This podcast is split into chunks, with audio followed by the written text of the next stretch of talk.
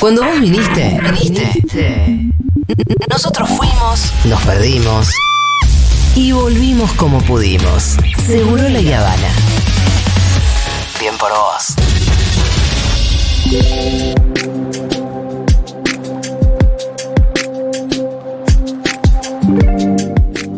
Para seguir pensando un poquito en Brasil y en el futuro de la región, estamos ahora en comunicación con Lucía Topolansky. Ella, bueno, fue vicepresidenta de su país, fue senadora, es compañera de vida del Pepe Mujica y está en comunicación con nosotros. Lucía, ¿cómo le va? Julia Mengolini la saluda. Bien, bien, aquí andamos. ¿Qué tal, Lucía? ¿Ya volvió el Pepe? No, todavía no. Sí, se quedó por allá. No, eh, creo que el vuelo salía a las 3, así que son dos horas más o menos de San Pablo, así que llegará a las 5 o 5 y algo. Lucía, eh, ¿por qué Pepe decidió ir a bancar a Lula? Bueno, hubo una invitación de, de Lula. Lula invitó a, a varias personalidades de, de, Latinoamérica y, de, y del mundo también a acompañarlo, porque esta elección tuvo un montón de peculiaridades, ¿no? Como vimos, y se precisaba, aparte de los veedores formales que por primera vez creo tuvo Brasil, de la OEA, de la ONU, se precisaba como, como, un, como un ámbito político este, de respaldo y en ese marco lo, lo invitó, ellos estaban en el en el hotel donde estaba el búnker, diríamos, de, de Lula, ¿no? Y como el conocimiento es de muchos años y, la, y también hay amistad, este fue. Fueron, eh, me, me, gusta resaltar esto que decís de mm, muchos años, ¿no? De trajín, de militancia. A Lula lo conocemos de, desde la salida de la dictadura, casi desde el 86, del 87, por ahí.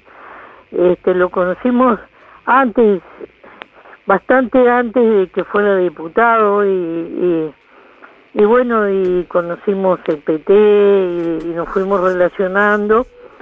Y es un hombre muy peculiar, muy carismático, muy de muy fácil amistad, como, como son en general los brasileros, ¿no?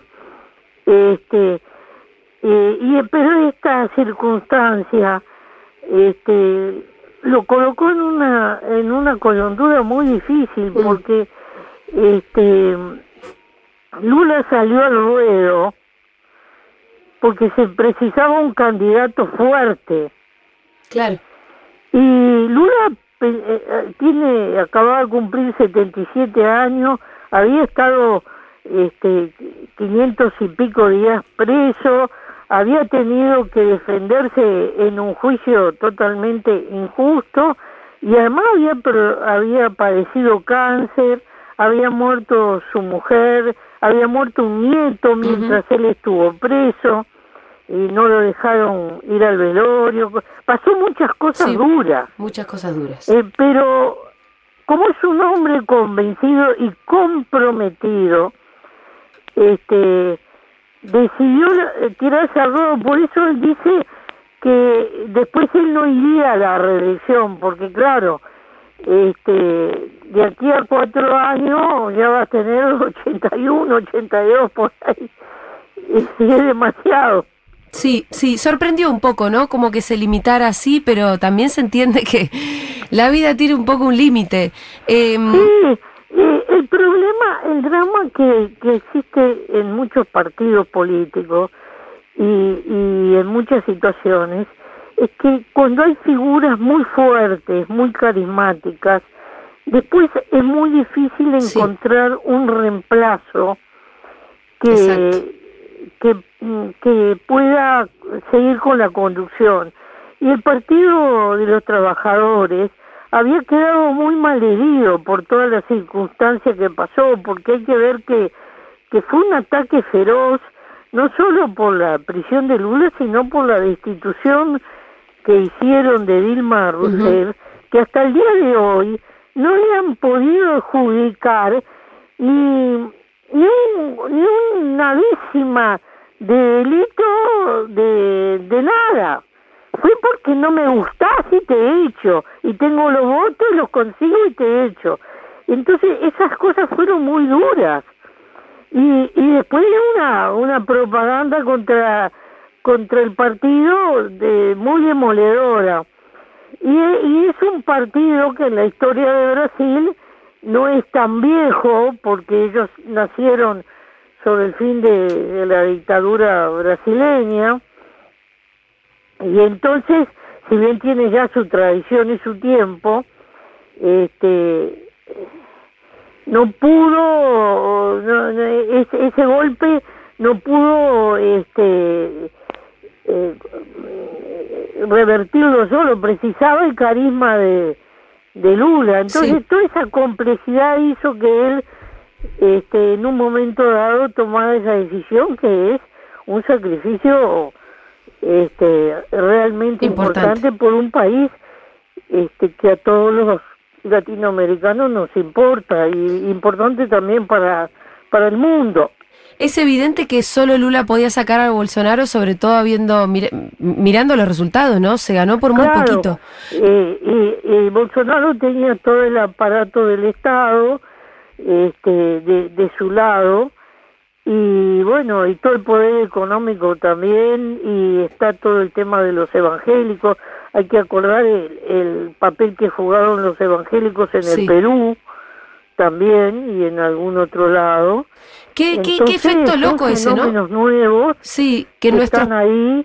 Que acá en el Río de la Plata, en nuestros países, en Uruguay y en Argentina, no todavía no vemos un desembarco así. No, en Uruguay yo lo veo muy ah, difícil porque es este, para bien o para mal, es uno de los países más laicos del continente, porque acá la, la iglesia está separada del Estado y nadie toleraría un centímetro de un discurso como el de Bolsonaro, ¿no? ¿Vos decís que no? Este, ¿Cuál parte? ¿Qué, qué parte del discurso? Es un país pequeño donde nosotros siempre un poco en serio, un poco en broma, decimos nos conocemos todos. Claro. Me acuerdo de una entrevista del Pepe diciendo además que, decía, bueno, no es que yo haya sido tan progresista, Uruguay es un país progresista.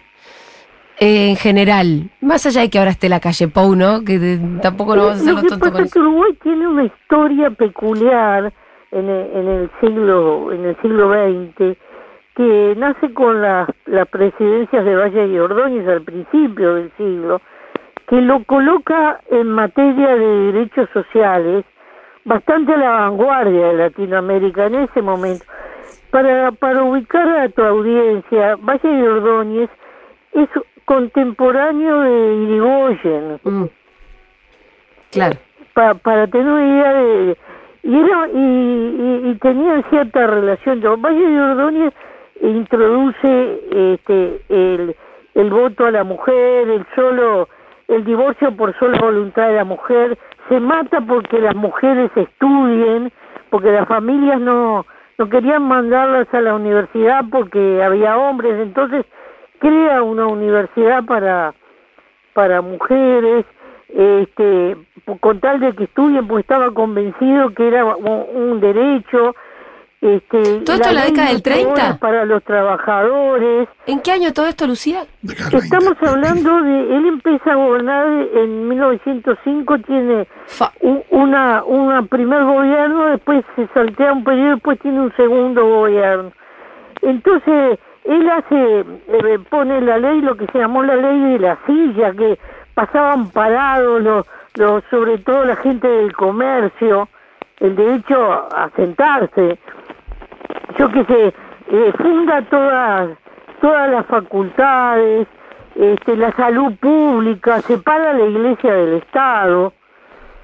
Eh, un zurdo, diría Bolsonaro, un zurdo comunista. Ah, para Bolsonaro el, el resumen. En realidad, Valle de Ordóñez era un socialdemócrata. En un momento que esa terminología no se usaba en el mundo. Eh, Lucía... Y de algún modo nosotros siempre decimos, la socialdemocracia empezó en Uruguay, lo que pasa es que nadie se dio cuenta porque somos muy chiquitos.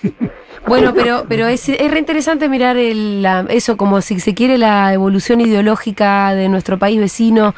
Ahora además en un momento en donde, bueno, ya estamos en el siglo XXI ya avanzado, les aviso, ya no es el principio del siglo XXI.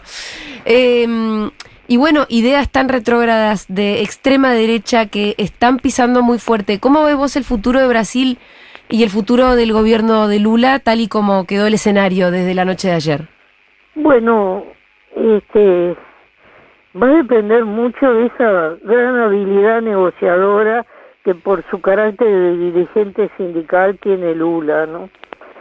Porque él en el Congreso tiene tiene eh, tiene eh, una posición incómoda en las dos cámaras, aunque Brasil es un país donde la gente se cambia de partido y, y de bloque con, con una velocidad bárbara, no es, no es tan estable como, como ustedes y nosotros, ¿no? Sí, hay todo un, sector el centrado, ¿no? Una lógica diferente, además pesa mucho la cuestión estadual. Este, entonces la habilidad de, negociación va a ser muy importante. Vamos a ver cómo conforma el gabinete. Él no había mostrado todavía esas cartas. Este, eh, los ministros claves, ¿no? En, en, en, en, los ministerios claves. Y, y después él tiene tres o cuatro cosas importantes que tienen que ver con derechos sociales que yo creo que como ya ejerció el, gobierno, él eh, tiene los caminos, vamos a decir, tiene la praxis y a su vez tiene aquello del cuidado del medio ambiente porque él fue el que más defendió la Amazonía en, en, su momento. Y la, y la Amazonía no es solo un problema de Brasil, es el pulmón del mundo. Entonces, e, eso, en eso también va a encontrar apoyo en los países, no, no solo en, nosotros, los países limítrofes, sino también yo creo en Europa, en el, en el mundo, a nivel mundial lo posesiona bien a Brasil. Este es un país muy rico, Brasil, muy desigual. Sí. Este, después de